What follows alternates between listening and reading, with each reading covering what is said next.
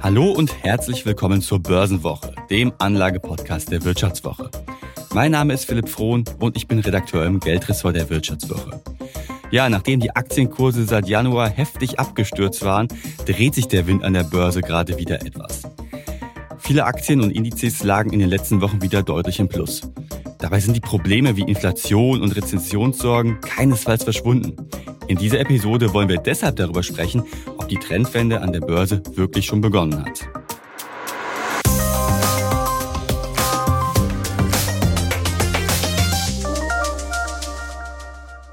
Ja, und um diese Frage zu beantworten, habe ich mir Dr. Ulrich Stephan aus Frankfurt zuschalten lassen. Als Anlagechefstratege bei der Deutschen Bank beobachtet er genau, was gerade an den Kapitalmärkten passiert. Und da passiert ja bekanntlich so einiges. Herr Stephan, danke, dass Sie heute mit dabei sind. Sehr gerne. Ja, schön. Ähm, ja, ich war in den letzten Wochen im Urlaub im schönen Südtirol und da habe ich ja genau das getan, was überzeugte ETF-Anleger immer empfohlen wird, nämlich eigentlich gar nichts. Also ich habe auch nicht ins Depot geguckt und ja, da war ich etwas äh, überrascht, denn da hat sich ja deutlich was getan. Also der deutsche Leitindex DAX zum Beispiel, der hat ja seit seinem Tief im Juni wieder rund 10 Prozent zugelegt. Überrascht Sie das? Überraschend würde ich nicht sagen, aber ähm, es ist schon eine Kehrtwende, die bemerkenswert ist, nachdem wir ja eines der schlechtesten ersten Halbjahre seit Jahrzehnten im Bond-Bereich, sogar fast seit Jahrhunderten gesehen haben, ähm, hat dann der Markt offensichtlich äh, mit dem Beginn des Juli umgeschwenkt und hat gesagt, wir haben jetzt verstanden, dass die Wirtschaft abkühlen wird, also dass wir eine hohe Inflation haben, dass die Notenbanken dagegen angehen werden, dass das aber die Wirtschaft abkühlt. Und dann hat der Markt eben äh, eingepreist, dass die Notenbanken offensichtlich nicht mehr so viel machen werden, beziehungsweise eine Pause in 2023 einlegen könnten, weil die Wirtschaft schwächer wird. Und das wiederum hat dann die Aktien beflügelt. Mhm. Sie haben ja schon gesagt, der Markt hat es eingepreist und an der Börse werden ja nun mal Erwartungen gehandelt. Ähm, aber sind diese Erwartungen jetzt gerechtfertigt oder ist das vielleicht doch etwas, etwas zu viel des Guten, was die Börse da gerade antizipiert? Ja, man muss sagen, dass die Berichtssaison unter dem Strich wahrscheinlich besser gelaufen ist als erwartet. Ähm, ich will nicht sagen, dass jedes Unternehmen gut äh, berichtet hat. Es war auch die schwächste Berichtssaison seit dem vierten Quartal 2020. Aber äh, die Gewinne sind insgesamt auf Indexebene zumindest gestiegen. Das liegt natürlich ganz besonders an den Energiewerten, deren Gewinne um 200 Prozent in Europa, um 300 Prozent in den USA gestiegen sind und damit den gesamten Index nach oben gezogen haben. Aber unterm Strich, wie gesagt, war die Berichtssaison ganz ordentlich. Vor allen Dingen haben die Unternehmen, äh, gerade aus dem Technologiebereich in den Vereinigten Staaten, die nicht ganz so tolle Zahlen vorgelegt haben, dann einen guten Ausblick gegeben.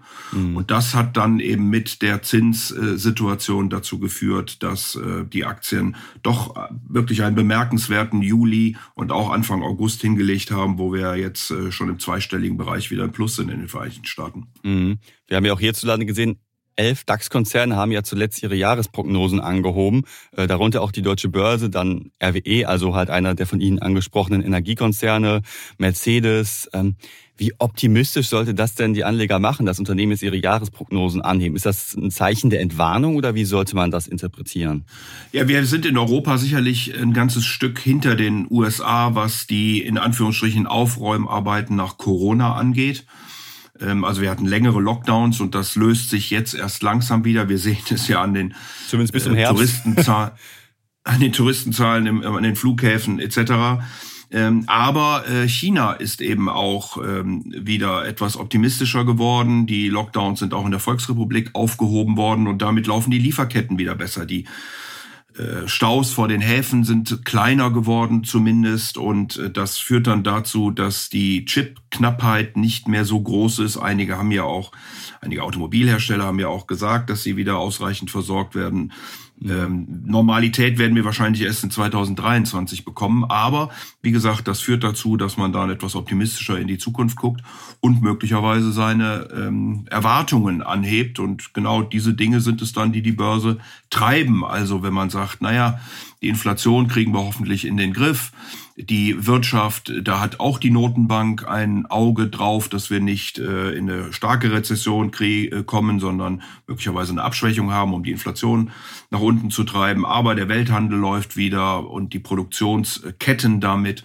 Ähm, und das führt dann, wie gesagt, dazu, dass die Börsen aufatmen und zunächst mal nach oben gehen. Hm, das klingt ja auch alles sehr optimistisch und viele Analysten, die zeichnen ja gerade auch ein ziemlich optimistisches Bild. Es mehren sich ja auch gerade die Stimmen von äh, Experten, die sagen, hey, wir haben an der Börse den Boden erreicht, der Bärenmarkt ist beendet, sagen ja sogar schon die Ersten. Würden Sie diese Einschätzung teilen oder ist das vielleicht doch etwas zu früh? Da wäre ich ehrlich gesagt noch ein bisschen vorsichtig. Ähm, wir haben sicherlich viel eingepreist. Ich habe ja gesagt, eines der schlechtesten ersten Halbjahre, die wir äh, gesehen haben überhaupt.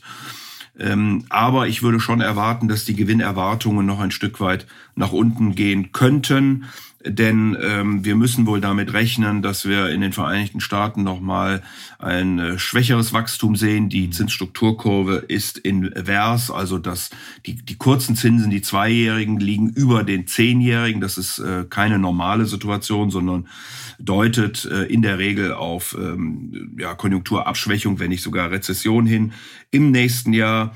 Ähm, die Inflationsrate ist immer noch sehr hoch, auch wenn die Inflationserwartungen ein Stück weit zurückgegangen sind. Glaube ich, dass die äh, amerikanische Notenbank hier weiter aktiv sein wird und nicht, wie der Markt preist, im nächsten Jahr schon direkt wieder Zinssenkungen vornehmen wird. Mhm. Also vor dem Hintergrund ähm, auch dem Thema Energie und Gas werden wir wohl auch in Europa eine deutliche Konjunkturabschwächung sehen, wenn nicht sogar in eine Rezession hineinlaufen, könnte es eben sein, dass auch die Gewinnerwartungen noch ein Stück weit zurückkommen, äh, die im Moment äh, ohnehin gehalten werden, wie ich das schon gesagt habe, von der mhm. Energie, die meisten anderen Sektoren sind schon eher ähm, mit negativen Revisionen belastet und das könnte dann dazu führen, dass wir zumindest noch einige Zeit volatilere, also schwankungsanfällige Märkte sehen. Mhm, Sie haben ja gerade schon die Rolle der Notenbanken angesprochen und wenn wir uns mal die letzten Monate beziehungsweise das, äh, ja, das laufende Jahr allgemein anschauen, dann war das Treiben in Washington und in Frankfurt wirklich massiv kursbestimmt. Also die Börse hat ja sehr genau beobachtet, was äh, tut sich gerade in der Geldpolitik und da sind ja sowohl Fed als auch EZB ja gerade in einer ziemlichen ja, Dilemmasituation. Oder ich meine, auf der einen Seite müssen halt die Zinsen angehoben werden, um die Inflation zu bändigen und das wird ja auch getan. Aber auf der anderen Seite steht ja, Sie haben es ja auch schon angesprochen, die Gefahr einer Rezession, wenn jetzt die Geldpolitik zu sehr gestrafft wird. Was bedeutet denn diese Gemengelage für die Märkte und was ist da noch zu erwarten? Stichwort äh, weitere Zinsanhebungen. Ja, ich würde hoffen, dass die Notenbanken sich wirklich energisch gegen die Inflation stellen, ähm, dann können wir sie auch in den Griff kriegen. Wir wissen von Milton Friedman, Inflation ist immer und überall ein monetäres Phänomen. Also ähm, die Notenbanken haben hier schon eine wichtige Aufgabe, ähm, sich dagegen zu stellen. Die amerikanische Notenbank ist offensichtlich gewillt. Man hat den Zins mittlerweile auf 2,25 bis 2,5 Prozent angehoben. Wir rechnen auch damit, dass es im September weitere Zinsanhebungen gehen wird. Äh, der Kapitalmarkt geht im Moment von 50 bis 75 Basispunkten aus, also dass wir dann bei mindestens drei Prozent liegen würden. Äh, die Europäische Zentralbank ist etwas verhaltener. Sie hat einen ersten Schritt mhm. gemacht. Äh, Frau Lagarde hat aber dann die weitere Entwicklung doch etwas im Nebel gelassen. Verschiedene Stimmen aus der Europäischen Zentralbank deuten aber trotzdem darauf hin, dass auch hier äh, die Zinsen weiter angehoben werden. Mhm, trotz ähm, Italien ich glaube, Risiko, dass das, beziehungsweise mit den Südländern, da ist ja auch die Situation nochmal eine andere als in den USA. Das ist völlig korrekt, aber die Zinsen beispielsweise, die zehnjährigen italienischen Zinsen sind wieder unter drei Prozent gefallen, weil ja die Europäische Zentralbank ein sogenanntes äh, Transmission Protection Instrument bekannt gegeben hat, also ein Instrument, mit dem die Transmissionsmechanismen der Geldpolitik bewahrt werden sollen. Ähm, oder in Deutsch gesagt, man hat sich die Möglichkeit eröffnet, äh, in unbegrenztem Rahmen äh, im Zweifelsfalle italienische Anleihen kaufen zu können oder auch spanische oder andere, ähm, die, ähm, wenn die Zinsen zu weit aus dem Ruder laufen, mhm. beziehungsweise die Aufschläge auf Bundesanleihen zu hoch werden.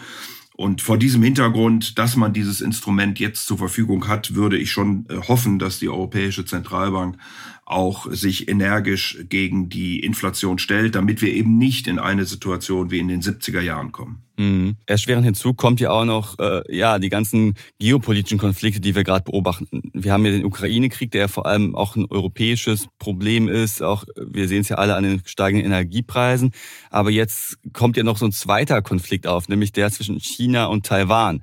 Und der dürfte ja zumindest für die DAX-Konzerne ökonomisch betrachtet viel schlimmer laufen als der Ukraine-Krieg. Ich meine, nach dem Angriff auf die Ukraine haben ja viele Unternehmen ihr Russlandgeschäft weitestgehend eingestellt oder komplett eingestellt, sogar die meisten. Aber es macht ja nur einen kleinen Teil an Umsatz aus. Bei China ist es ja was vollkommen anderes. Ne? Die deutsche Wirtschaft, die ist ja essentiell von China abhängig. Äh, das China-Geschäft bei VW sind ja, meine ich, 40 Prozent. Und da ist ja die Frage, wie schlimm könnte der Konflikt zwischen China und Taiwan denn letztlich für die Börsen werden, wenn er wirklich zu eskalieren droht? Ja, zuerst mal muss man ein Fragezeichen daran machen, ob er zu eskalieren droht, mhm. ob die Chinesen wirklich ähm, hier einen solchen Konflikt äh, riskieren, auch mit den Vereinigten Staaten, mit der Europäischen Union. Äh, man ist natürlich auch nicht gerade in einer komfortablen Situation im Moment. Das Wachstum im ersten Halbjahr war auch in der Volksrepublik natürlich aufgrund der Lockdowns relativ schwach, aber wir wissen alle, dass China äh, ein, ein sehr großer Exporteur von Gütern ist. Und äh, wenn der Rest der Welt nicht mehr so hungrig nach diesen Gütern wäre, dann würde das sicherlich ähm, negativ auf die Volksrepublik zurückfallen. Ähm, ich glaube, entscheidend wird hier im Oktober auch der National People's Congress sein, also die Versammlung, auf der dann möglicherweise oder vielleicht auch wahrscheinlich der jetzige Staatspräsident seinen dritten Term anstrebt. Sehr ähm, wahrscheinlich, dann, wahrscheinlich. ja, genau, der wäre dann der erste seit seit Mao, der das der das tut. Und Xi Jinping hat äh, immer betont, dass äh, sein großes Ziel, die Volksrepublik zu einen, ähm, stärker zu machen, militärisch, äh, wirtschaftlich, äh, technisch. Ähm, das große Ziel ist 2049, wenn eben die Volksrepublik China 100 Jahre alt wird. Ähm, so, und vor dem Hintergrund muss man wohl befürchten, dass Anstrengungen Richtung Taiwan äh, intensiviert werden. Ob das aber jetzt ganz kurzfristig der Fall ist vor den genannten ähm, ja auch vor der genannten Schwäche, die im Moment China zeigt, äh, und ob es denn dann militärisch oder ob man es versucht auf andere Art und Weise zu ähm, organisieren, das ist im Moment sicherlich ganz schwer äh, prognostizierbar und hängt auch von den Handlungen natürlich äh, der Weltgemeinschaft, vor allen Dingen der Vereinigten Staaten und der Europäer und der Japaner sicherlich ab. Ob es jetzt eine Trendwende ist, Fragezeichen, aber auf jeden Fall, auf, äh, es hängt wie ein Damoklesschwert über der Situation an den Börsen, oder? Das ist äh, zweifellos richtig, dass die Börse immer wieder darauf guckt. Äh, Sie hatten ja schon richtig gesagt, wie, ähm, wie viel Umsatz einige deutsche Unternehmen in der Volksrepublik machen. Sie ist nun mal ein äh, riesiges Land mit 1,4 Milliarden Menschen, riesige Nachfrage. Äh, die Chinesen verlangen ja auch, dass Güter, die in China verkauft werden, zu einem bestimmten Prozentsatz in China hergestellt werden. Äh, wir haben dann auf der taiwanesischen äh, Seite natürlich die Chip-Produktion mit Abstand die größte der Welt, auch technisch die mhm. besten Chips der Welt, die kommen aus Taiwan. Und deswegen guckt natürlich die Börse mit einem Argusauge immer darauf. Ähm, aber wir haben ja gesehen, sie hat doch äh, jetzt mit, den, mit dem Besuch von Frau Pelosi und auch den Militärmanövern chinesischer Seite relativ gelassen reagiert, mhm. weil sie eben offensichtlich nicht davon ausgeht, dass jetzt unmittelbar hier ein Konflikt bevorsteht. Aber ich bin ganz bei Ihnen, man muss da ein Auge drauf haben und es ist natürlich eine Sache, die beobachtet werden muss und jederzeit eskalieren könnte. Mhm wenn wir jetzt auch nochmal allgemein auf die Börse schauen und einen Blick in die Historie mal werfen, da zeigt sich ja auch, dass es auch in langen Bärenmärkten immer mal wieder zumindest kurzfristig etwas aufwärts ging. Das war ja während der Ölkrise in den 70ern so, das war beim Zusammenbruch des neuen Marktes so, zur Jahrtausendwende und auch während der Finanzkrise. Äh, erleben wir jetzt gerade auch wieder so eine kurze Hochphase innerhalb eines Bärenmarktes oder würden Sie sagen, jo, da ist schon mehr dahinter? Ja, das ist, äh, glaube ich, die eine Million Dollar Frage. Ähm, Vielleicht gewinnen Sie die ja jetzt. ja, ja, ist schon klar. ähm, äh, also das ist äh, natürlich wirklich die, die Frage, die davon abhängt, äh, wie schnell kriegen die Notenbanken jetzt die Inflation in den Griff? Wie geht es mit den Energielieferungen aus Russland äh, weiter?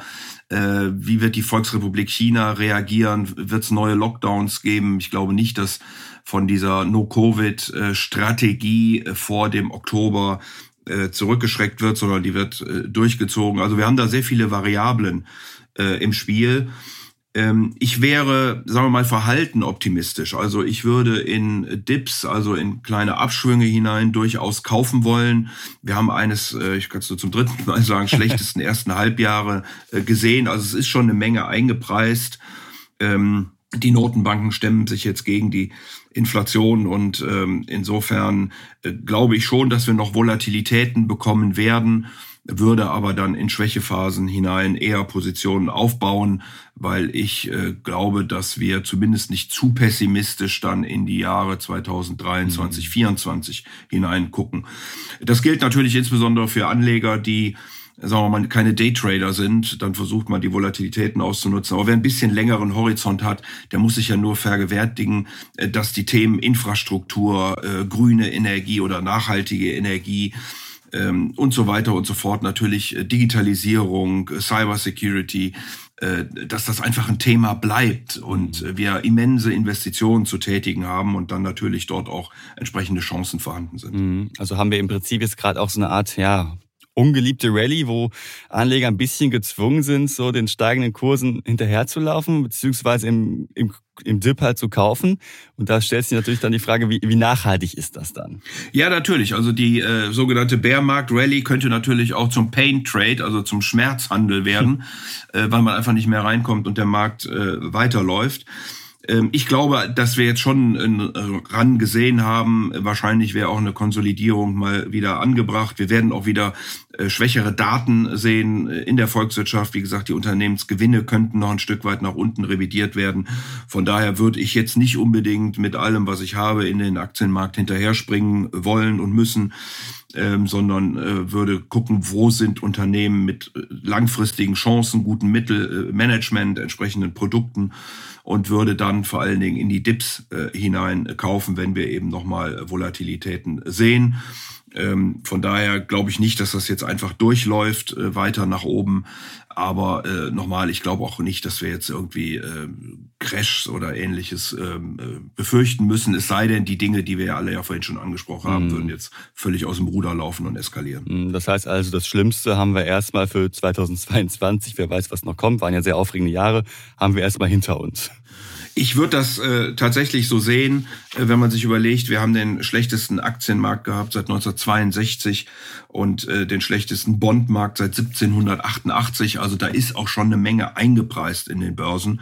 Und das darf man eben bei all den ja, Dingen, die wir äh, in den Nachrichten und überall jeden Tag ähm, vor Augen geführt kriegen und die Probleme, die ja auch tatsächlich da sind, äh, nicht vergessen, dass der Markt hier schon äh, eine Menge vorweggenommen hat und jetzt sicherlich nach vorne guckt und sagt, mhm. habe ich verstanden, wir kriegen jetzt eine Abschwächung, die Notenbanken äh, versuchen aber die Inflation in den Griff zu bekommen. Trotzdem haben wir eben große Vorhaben, äh, wie ich das vorhin gesagt habe, in verschiedenster Art und Weise und äh, davon werden auch Unternehmen profitieren. Mhm. Vielen Dank, Herr Stefan, erstmal für Ihre Einschätzungen. Und an dieser Stelle möchten wir noch mal kurz natürlich auch darauf hinweisen, dass wir hier als äh, Wirtschaftswoche keine Haftung übernehmen können für Entscheidungen, die ihr am Kapitalmarkt trefft. Also auch wenn es gerade sich zu beruhigen scheint, überlegt euch immer gut, bevor ihr investiert, wägt ab, ähm, informiert euch über das Unternehmen, in das ihr Geld investieren wollt. Immer vom Risiko ausgehen, nicht von den Chancen. Ich glaube, man muss genau überlegen, wo bin ich bereit, Risiken einzugehen. Aus den Risiken ergeben sich dann die Erträge. Andersherum zu glauben, man wird äh, riesige Erträge machen und die Risiken ein Stück weit zu ignorieren, ist, glaube ich, der falsche Weg. Andersrum, über Risiken kommen. Absolut. Herr Stefan, das war ein schönes Schlusswort von Ihnen. Vielen Dank, dass Sie mit dabei waren und sich die Zeit genommen haben. Und nochmal danke für Ihre Einschätzungen. Alles Gute. Tschüss. Herzliche Grüße nach Düsseldorf. Vielen Dank. Ja, und an euch, liebe Hörerinnen und Hörer, gibt es noch ein spezielles Angebot. Und zwar bekommt ihr als Abonnenten der Börsenwoche drei Monate alle Inhalte der Wirtschaftswoche zum halben Preis. Das Angebot findet ihr wie immer unter vivo.de slash bw-abo oder im Link unten in den Show Notes. Ja, ich sage dann nochmal Danke fürs Zuhören, bis zur nächsten Woche und Tschüsseldorf aus Düsseldorf.